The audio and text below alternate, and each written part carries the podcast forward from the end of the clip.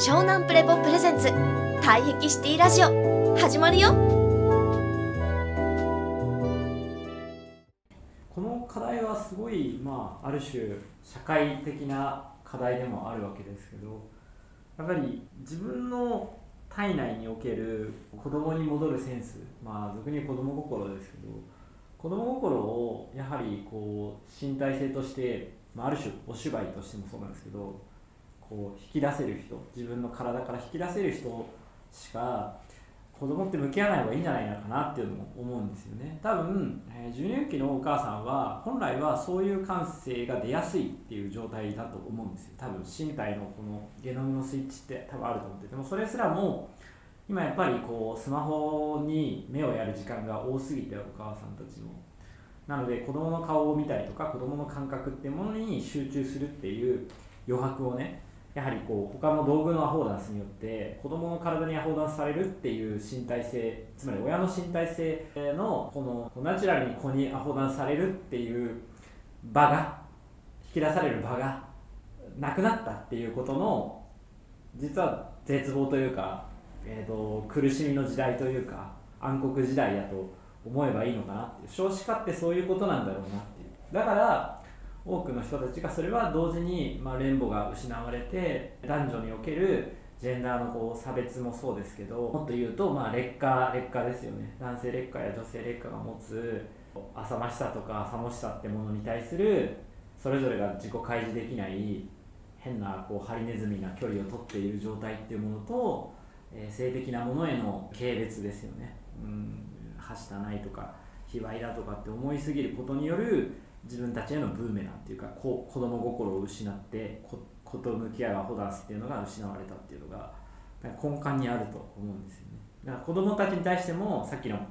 えー柏倉やティタに言ったこともつながって早く大人にしなきゃならないっていうアフォーダンスが起こっちゃってるわけですよね。で早めになんか今回26歳の子が市長になったんだよね。あの神戸でねニュースになってるでしょ。でな灘灘です。灘子ゲイさんの後輩でハーバード行ってって言って。まあ超優秀でことは間違いないわけだけどまああれをテレビでこう放映してあ立派な子いるねとかって言ってうちの孫はああじゃないなとか、まあ、自分の息子じゃないなとか大谷君と比べるのもそうだけど、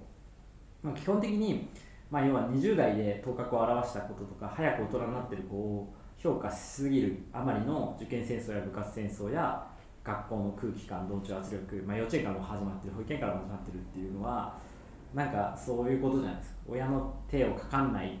うんまあ、要はこの構造となる、ね、評価経済の中でスムーズに構造に適応してくれる子をいい子として設定してるっていうのはあんだけ平成で並んで嫌な思いした親御さんたちでも今自分が親になったら同じことやってるっていう。でそれがさやっぱこれ腰椎論に通じてきてさ結局下部腰椎が弱くなってきた分だけ骨盤体液の力が弱くなると本能的つまり、えっと、動物なわけですね。子っていうのは最初つまり前頭葉が発達しないから、えー動物性的な感覚で生きてるわけですよね。だから感覚で生きてる、まあ、俗に言うと骨盤が強いわけです。骨盤濃度が高い状態がこの状態なんですね。どの体液の子も最初はね。でもそういう言葉を覚える前に感覚を覚えてるっていうシーズンをやっぱり私たちが大人になってから要は言葉でしか生きてない記号でしか生きてない生活をしてるやつが言葉も記号も扱ってない子たちの感覚を感じ取れるかって言ったら無理なんだよね。だからここら辺のまあすごいバランスなんだと思うんですよね。だから実は保育とかまだ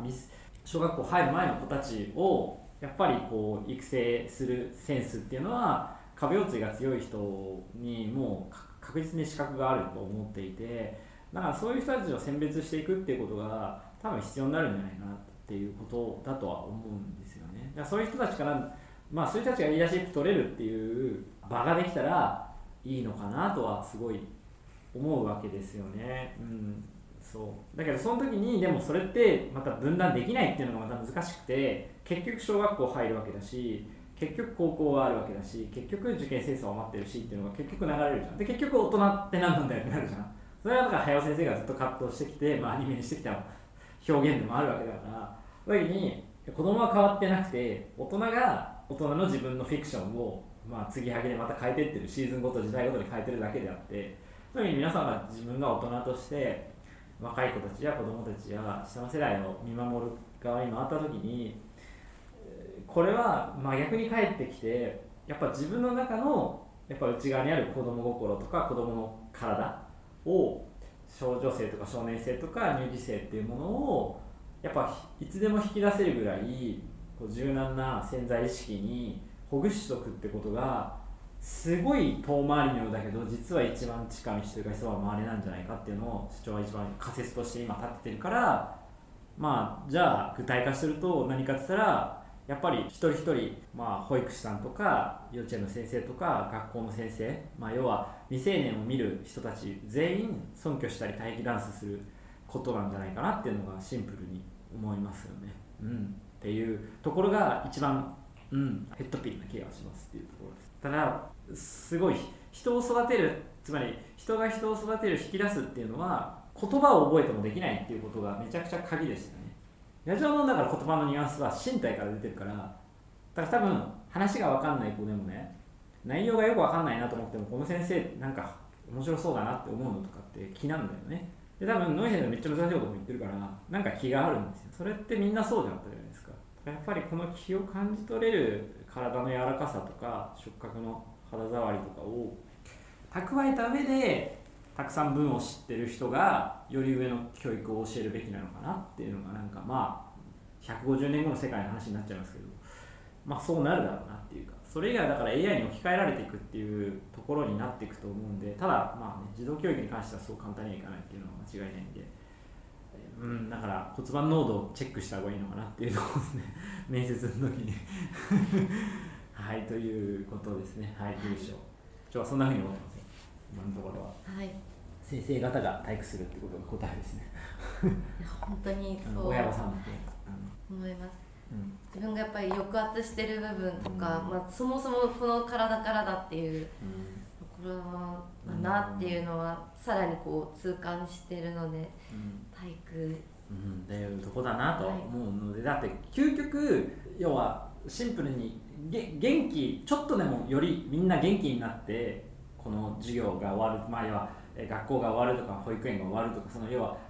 来た時よりも帰る時の方が元気な状態っていうのをどうしたら作れるかっていう問いでしかないと思うんですよ。でそれがやっぱり機能性ファンファンクショナリズムの優秀なとこで。でそれを1日だけで見るんではなくてじゃあもう3年を通して最後卒業する時にはすごい成長したなよかったなっていうのはどうしたんだろういいだろうってところになるじゃないですか。でそれをさっきの後人っていう考え方もじゃあ彼が大人になって二十歳になった時に今は辛そうだけど二十歳になった時にこれでいいんだって自分で自分の啓示の差をつけられて誰のせいにもしないで周りを明るくさせられる責任持つ大人になれるそういう強い大人になれるにはどうしたらいいんだろうっていうとこまで持っていけたら相当いい場はできるよねっていうとこになるじゃないですか。でもそれってやっぱ強いリーダーシップがないとその場ですぐ助けたくなっちゃったりとか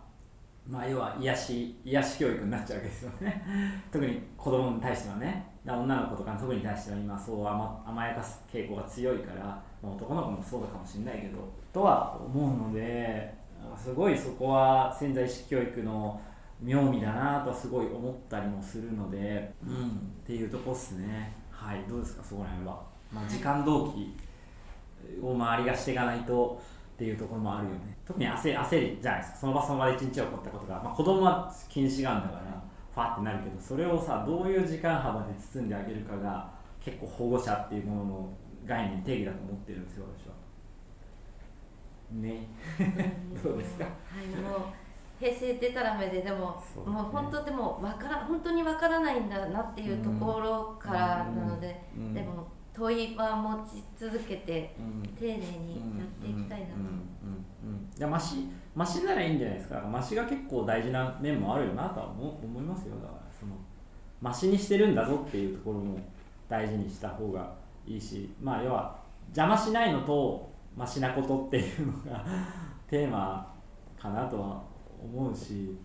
なんかやっぱり植物の種をさ芽が出るとこ邪魔しないようにしないするのも大事だしさあとはやっぱり今言った、うん、のなんていうんだろうね。そう見守る力ですよね。看護で看護なんだよなと思いますけどね、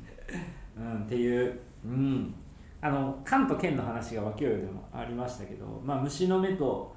鳥の目を使いこなすのは特に小さいお子さんをやっぱ見てる人たちは問われ続けるだろうなし高速にそれをやらないとっていうところもあるのかなっては思うのでついついこうお互い虫の目だけでやっちゃうと違うだろうしそこをねなんか補い合えるといいのかなっていう感じは思いますけどね。それがまた性の統合だったりもするからね。女性はどうしても半径5メートルぐらいもっと小さい人も多いけど今もうそのぐらいの中の目で何とかしたいと思うけどそれもちょっと俯瞰していく長い目で見たら、まあ、卒園する時に成長してればいいんじゃないぐらいの気持ちの人も必要だろうし、まあ、もっと見れば二十歳過ぎたらしもっと言えば社長の社長はもっとさらに究極のエデュケーションやってるから死ぬ間際までっていう死ぬ死ぬ時に納得すりゃいいんだそれはっていうぐらいのとこに行けばうんなんかももっとおおらかになれるじゃないですか、まあ、周りの、ね、先生とかすぐに周りの子供たちや親御さんに影響を与えられるわけじゃないけどとりあえず2代目の視点で言えばなんだろうまあ要はもう究極このメンバーだ誰も自殺しなければそれでいいぐらいの気持ちで。生きてて偉いっていうだけでいいってみたいな。生きてて偉い。生きてて偉い。まあ究極のまあそこでちょっとそれだけを数珠のように唱え唱えてもダメですけどね。社長の目印としては生きてて偉いにまああなたは骨盤強いから生きてて偉いっていう空気出してれば結局マシにはなってると思いますよっていうふうに思いますよねうん。だからやっぱそそこういう人が1人2人どこでもいてくれたらすごい安堵ある空気にはなるからねっていうのはあると思いますよね。うん。はい。だそれがか看護じゃないです。か看護って生きてて偉いっていうのが究極の看護じゃないですか。そうそうそう。何何かができて偉いじゃなくて生きてて偉いっていうことがまさにでも、まあ、社長は治療家だったからね。それすごい大事っていうか、うん、そこを得てば結構大抵のことまあ大抵の自分の中の意地悪さは消えていくというか、うん、生きてて偉いって思わないからみんな評価軸に乗せちゃうから変な感じになっちゃうっていうのもあるから、まあ、究極の母性とかあの平成の路面とかもそういうとこだなとは思ってますね。はいどうでしょう？はいありがとうございます、ましと邪魔をしない。邪魔をしない、はい、生きてて偉い。生きてて偉いぞっていうところを励ましながらこう暗黙知として。はいまあ、まあ親御さんもね焦ってる人も多いだろうしいや生きてて偉いあんたもっていう。そうそう。ねそそんぐらいでいいんじゃないっていう。もうだから毒親になっちゃいけないんだみたいので余計毒親になるみたいなのも負のループじゃないですか、はい。で先生たちもノイローゼ気になるのそういうことだけど何かしちゃいけないんじゃないかとかみんななっててこれ、まあ、それが情報の濁流で上部腰痛語りがめちゃくちゃひどくてネット開けばいくらでも出てくるわけじゃないですか。これが理想だああだからとかもう専門書に腐るのあるからもう分かんないってななるよね。で社長みたいにその解析能力が分析能力がすぐバンバンってできる人はできないからそんなことは。もうおかしくなるよねこれはねって話だから。そうやったらもうやめようって。生きてて偉いから始めなさいみたいなところだからまあ、そういうとこに来ると思いますよ。だからまああの宮目はそこを下積みをやっていってほしいですよ。だからそれも理解して50になった時にどういう保育ができる、まあ、ある種看護者になれるかっていうのをなんかこう自分の目印に置いて、まあ、12年周期でしっかり下積んでほしいなというところでしたね。はい、ありがとうごはい、ざいます、やっていきましょうね、はい。お願いし湘南プレボプレゼンツ退役シティラジオ。ご視聴ありがとうございました。続きは湘南プレボで検索してね。バイビー